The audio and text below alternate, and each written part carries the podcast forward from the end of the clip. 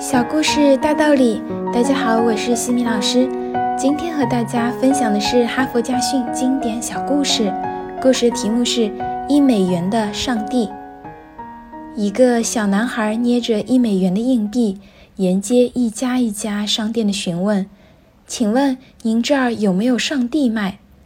店主们要么说没有，要么嫌他捣乱，不由分说的就把他撵出了店门。天快黑了。第二十九家商店的店主热情地接待了男孩。老板是个六十多岁的老头，满头银发，慈眉善目。他笑眯眯地问男孩：“告诉我，孩子，你买上帝干嘛？”男孩流着泪告诉老头：“他叫邦迪，父母很早就去世了，是被叔叔帕特鲁普抚养大的。叔叔是个建筑工人，前不久从脚手架上摔下来了。”至今昏迷不醒，医生说只有上帝才能救他。邦迪想，上帝一定是一种非常神奇的东西。我把上帝买回来，让叔叔吃了，伤就好了。老头眼圈湿润了，问：“你有多少钱？”一美元。老头接过硬币，从货架上拿了瓶“上帝之吻”牌饮料，拿去吧，孩子。你叔叔喝了这瓶上帝就没事了。邦迪喜出望外，将饮料抱在怀里，兴冲冲地回到了医院。一进病房，他就开心地嚷道：“叔叔，我把上帝买来了，你很快就会好起来。”几天后，一个由世界顶尖医学专家组成的医疗小组来到医院，治好了帕特鲁普的伤。帕特鲁普出院时。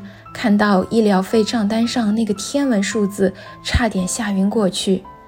可院方告诉他，有个老头帮他把钱全付了。那老头是个亿万富翁，从一家跨国公司董事长的位置退下来，隐居在本市，开了家杂货店打发时光。那个医疗小组就是老头花重金聘来的。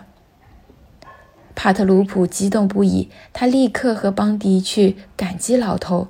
可是老头已经把杂货店卖掉，出国旅游去了。